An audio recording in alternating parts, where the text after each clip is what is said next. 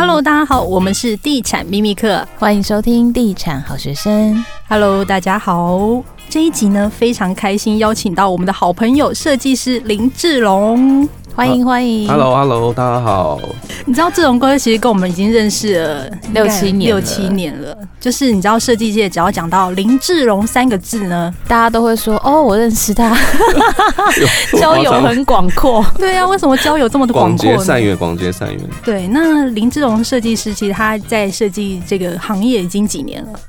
我从二零零八年到现在，应该十三年嘛。就从室内设计，然后公社设计，然后在上海也有公司，然后现在还有做软件，一些有的没的，很多成长很快耶。就是运气不错啦，就是刚好都遇到一些好的业主，然后帮忙转介绍这样。好，那因为这一集邀请到林志荣呢，其实是因为。最近太多人问装潢这件事情了。那因为听我们 podcast 的很多都是第一次买房的。那其实买房真的不容易，装潢更难，而且装潢其实还蛮多美角的。嗯那这一次我们其实想要问的就是给新手小白听的，第一次装潢到底要注意什么？那新手装潢第一步要怎么做呢？嗯，好，我觉得新手装潢第一步呢，就是要。但要先准备好一笔钱呐、啊，这是很重要的。请问那笔钱到底要多少？欸、其实很难抓、欸。其实这个钱哦、喔，真的可大可小。因为如果你今天是买新城屋，你的装修的预算可能就会比较少。可是有人如果买旧房子的话，他装修预算其实会就要抓的比较高，有有的可能甚至会到 double。可是我觉得这个我们自己在接触一些屋主啊，他们有些人有会有一些错误的，也不能说错误，是他们。其实为了要，因为你知道旧房子其实比较便宜，可是他们买了旧房子之后，他们却没有想象到说，哇，原来买一个旧房子装修预算会这么多，所以他们自己装修完之后，他们自己就会觉得说，那其实我一开始应该我就买新成屋就好，反而好像问题比较少，可是花的这个钱就是购物的成本加装潢的成本加起来其实是差不多的。真的哦，有到价差有到这么大？你可以分享一下，比如说大概如果是公寓三四十年那一种，它的装潢费用跟一样平数的新城屋比起来会高上，要多多少钱？如果以一样面积来讲，新城屋跟旧房子，如果旧房子一平的装修预算可能要落在十二万以上，然后如果像新城屋的话，可能就大概是在八万块左右。哦哦，这其实真的差蛮多。哎，那可不可以再问一下，就是？大家都说那个中古屋几年以上那个管线要全部重换嘛？那到底是几年？其实十五年了，十五年。可是有的我没有遇过遇过屋主说，哎、啊，我这才我这房子其实也在十年。可是我我我我会跟他建议说，其实你要提早准备，因为如果你这房子你可能只你只是投如果是投资客，当然就不一样，他可能是投资嘛。可是如果自住，一般我们不会去抓一个很短的居住时间。所以，我们一般你往后推，可能这房子要住十年。那你想，你买的时候是十年，你再住十年，其实就已经到了要做管线更新的这个年龄了嘛？那你其实这东西就是应该要提早计划、提早预防，就像提早打预防针的概念了。对。那换管线到底是要换哪些费用？大概有多少？其实基础工程涵盖面积很多。呃，像旧房子的话，你要换的可能像呃水管、热热冷热水管，然后还有电管、还有开关箱。其实开关箱是一定要换的，因为原来旧房子的开关箱啊，它其实以前的使用的用电的状况跟现在不太，现在其实电器设备非常多，嗯，所以你需要耗载的的电也比较多，所以开关箱一定会重新配置。然后再就是说那些水管，还有就是我们讲的，就是马桶移位，就是污水管要做调整，其实这些都要做。嗯，那到底要花多少钱？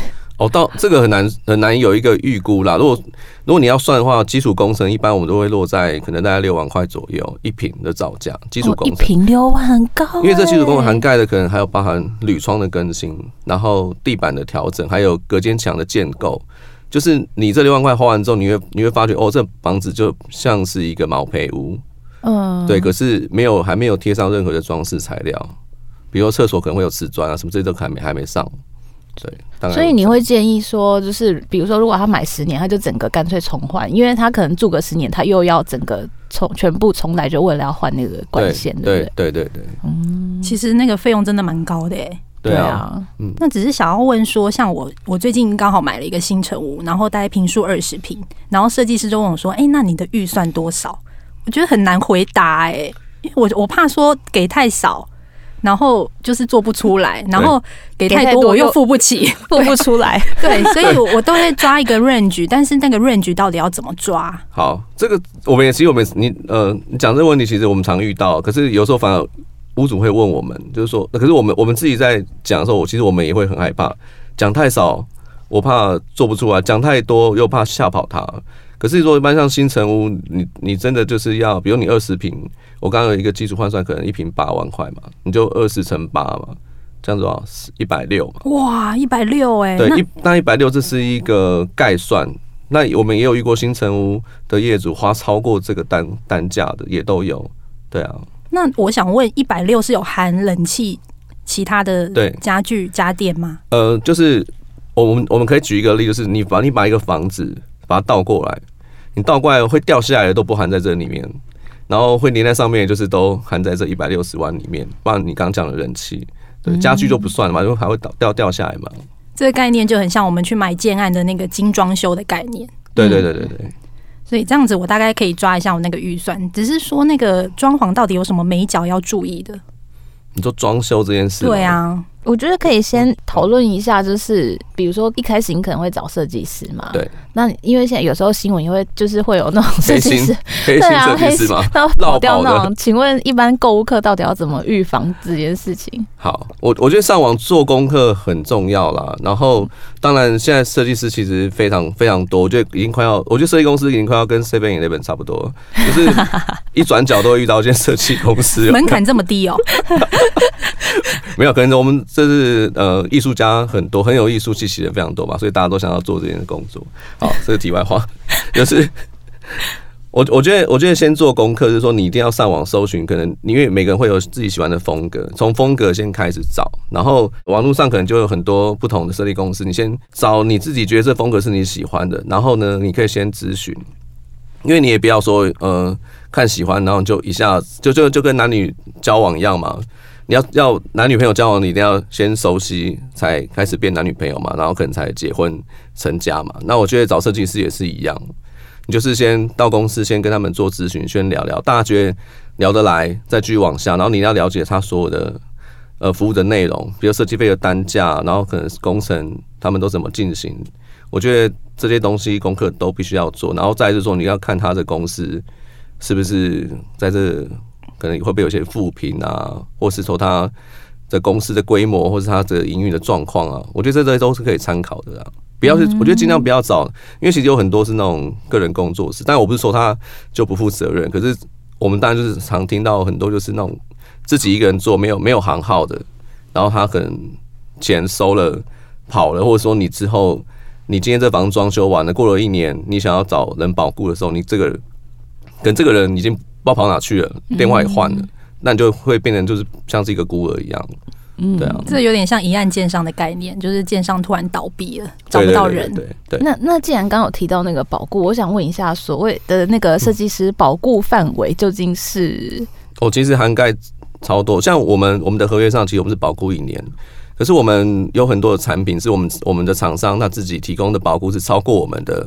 保护年限，像比如灯具，现在都有 LED，嗯，它可能它提供保护就是两年，然后像木地板，它提供保护是二十年，嗯，对啊。那在我们其实我其实我们跟我们这我们跟业主合作的关系，其实我觉得是一个很良性的，就是说虽然说这个保护合约是死的，可是这个时间如果你拉长比，我们也有遇过，可能这房子住了四五年，它有一个东西需要做更换、更做做维修，因为我们我们工班跟我们一直都。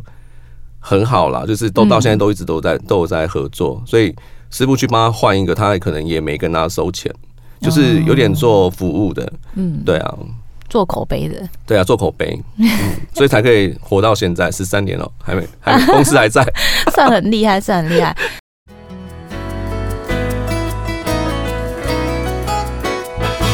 现在是广告时间，真是太好了，我们又有干爹赞助，让我们持续有经费录制节目。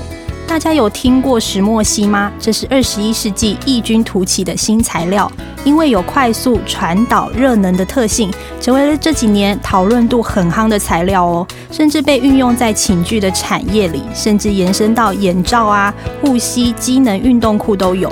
台湾就有纺织业者结合这个科技的新材料，开发出具有医疗价值的石墨烯舒眠毯。听说最近卖得超级好的，连淡如姐都有在 Podcast 中介绍。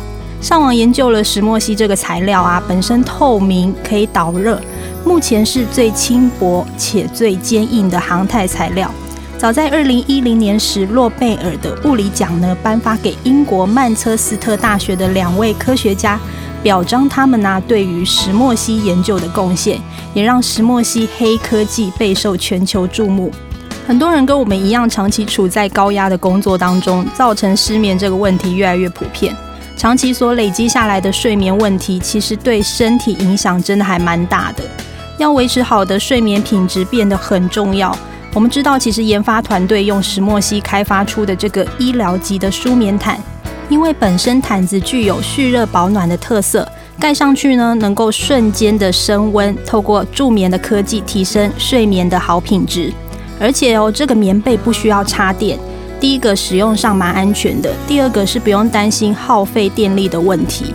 再加上石墨烯棉被可以感应人体的波长，瞬间升温、蓄热保暖的效果。还能释放人体表面电荷，拿到保健的效果。不论是导热啊、蓄热，都大胜以往的红外线毯被。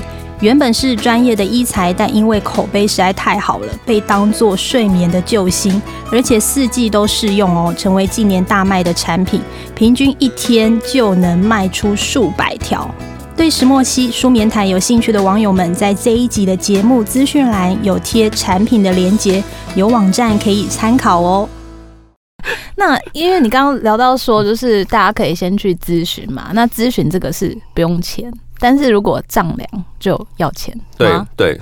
那你、呃、你要不要跟大家稍微解释一下？因为可能很多人第一次要装潢，他根本分不出来有什么不一样。是是，好，其实这丈量费是，我觉得这是每家公司收费的不同啦。有有的我们当然有有听到很多是他没有丈量费的，可是我我们公司是有丈量费。那我们丈量费是算。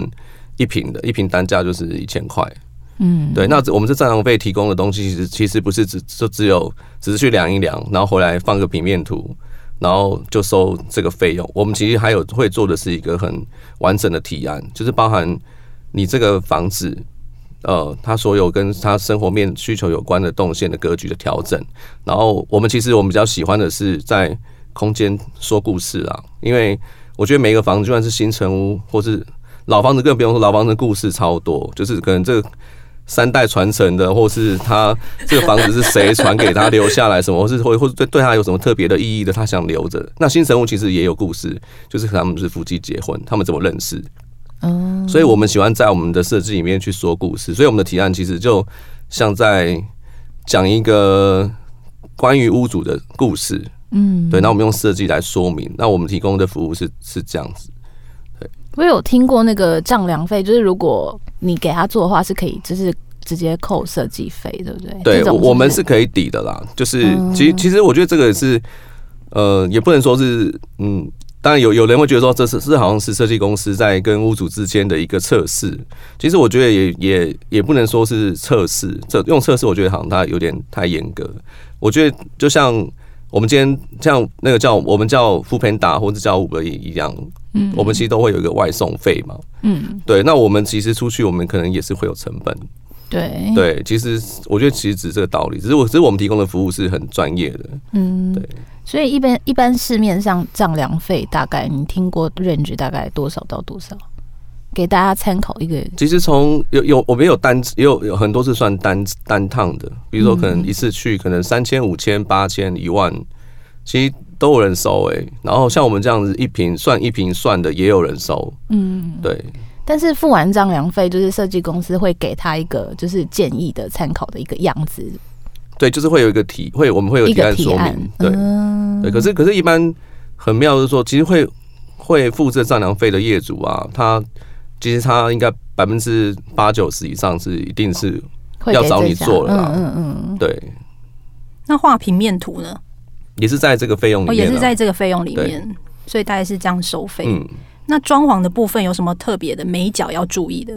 我觉得就是你花钱做的那些东西要能够真的符合你用，因为很多很多屋主他是花了钱做了很多柜子，可是我们觉得其实那是浪费钱，就是钱要花在刀口上。对啊，那至于说你说美感就是自己，我觉得应该是在讲是工程面，工业工程面要谈的很有很多的材料啊，有很多的一些细节。对啊，像我们之前就又遇到有人问说，需不需要？如果已经找设计师，那本人屋主本人需不需要去监工？其实我们很喜欢屋主来、欸，真的、哦？为什么？可以一起喝两杯吗？但 喝两杯可能是就是 就是监工之后再去外面约喝，没有。就是其实我我们喜欢跟跟屋主互动啦，因为因为屋主有我其实屋我们有遇过屋主是都不来的，其实都不来，我们超紧张。可但我们都会有我们的监工，其实会云端系统，我们提供让业主在网络上可以看到我们每一天的每天的进度。你们好高科技哦！就是，可是我觉得就是很很多很多屋主太信任我们，我们反而会怕，因为我们怕做出来的东西，他一去看，他就觉得哇。怎么怎么这么棒？对，但怎么那么棒是站最好的。有人都发现啊，哎、欸，这个怎么跟我想的有点不一样？但是我们现在都是会画三 D 图，可是我们还是希望屋主来现场，因为我们会让他，其实我们为来现场是希望他能够安心呐，因为他来现场，我可以跟他做很多的说明嘛，包含材质说明啊、细节说明话，包含天花板高度的说明。对，我们是喜欢这样子。嗯，所以所以如果找到可以信赖的设计师，没有监工也没关系，楼。因为我之前就听说有些人就是有，如果他可能找到不孝的设计公司，他可能会去换他的材料，可能他定的是 A 级，就装上去是 C 级，但是屋主可能自己都不知道。对，会哦，其实这个我们都常听到。真的哦，那要要怎么预防？就是你在你在订立这个工程合约的时候，还有报价内容的细项，其实要说要讲的很清楚，不然说你的图面、你的材料表你要建立的很完整。啊，像我们在这个报价项目，我们都会都都会列细项，然后所有东西品牌、规格、型号，我们都会详细列在上面。然后，比如我们到现场去施工的时候，我们叫来的板材，我们也会拍照，就让客人知道说我们用用的，因为板材来电会有品牌、有型号嘛，然后我们就会做记录啊，做存档，对啊，我们是这样子跟刚就让客人他可以比较安心。那我觉得可以再来聊一下，就是呃，装潢在付设计公司费用。一般来说会分几个阶段，那趴数大概是怎样？其实我是分设计合约跟工程合约了。那设计合约我们是分两段收，嗯，然后工程合约我们是分五段，三十、三十、三十，然后五五。哦，对，我们是这样子。对，嗯，那通常工程期大概落在多久？工程其实看案子哎，欸，如果是一般的啦，一般大概就三个。如果新城屋像刚二十平的这种，大概就三个月内。啊，还要那么久？差不多啦，对啊。哦，三就是你到二十平也要三个月，所以还是要等待。对，其实其实你讲你这问这问题，我觉得刚好可以跟大家分享一下。有些有些我没有遇过那种就是小套房的，可能二十平以内，可能十可能只有十平，嗯，然后他们都觉得说啊，十坪也要三个月哦。我说不会啊，为什么需要？因为你十坪我能进去的人其实有限的。哦，因为工作空间很小，我一天我可能只能去两个人，他就超挤了，都没办法动弹。对啊，可是如果间大大房子，它其实速度反而会比它快。哦，哎，我还真没想过这件事。对啊，因为觉得小应该就比较快。对对对，可是没想到是因为人力的问题。你木工一个那个工作台放进去，然后他要切板子什么，然后他的回转空间很小，其实他做的速度反而很痛苦，会会很慢。快不了，然后我也没办法说有些工种可以同步进行，我一定要这个人做完之后，哦，那你先出去，然后我再请另外一个人，哦，你 那你换你来做，对，他做完之后再换你出去，对，这这样来来回回时间就浪费掉了。嗯，所以小平数的屋主还是要有耐心一点，不然到时候木工在里面就变那个德州电锯杀人魔，有点恐怖的。你今天也蛮好笑的，很有趣。所以我就说我今天也蛮好笑，我一直都蛮好笑的，好不好？他今天好暗黑哦。那也谢谢志荣哥，就是这一集我们聊到第一次装潢要注意什么。接下来下一集呢，我们会针对设计师不私藏告诉你超后悔最废装潢是什么。超期待的，好，那下一集再见喽，拜拜，拜拜。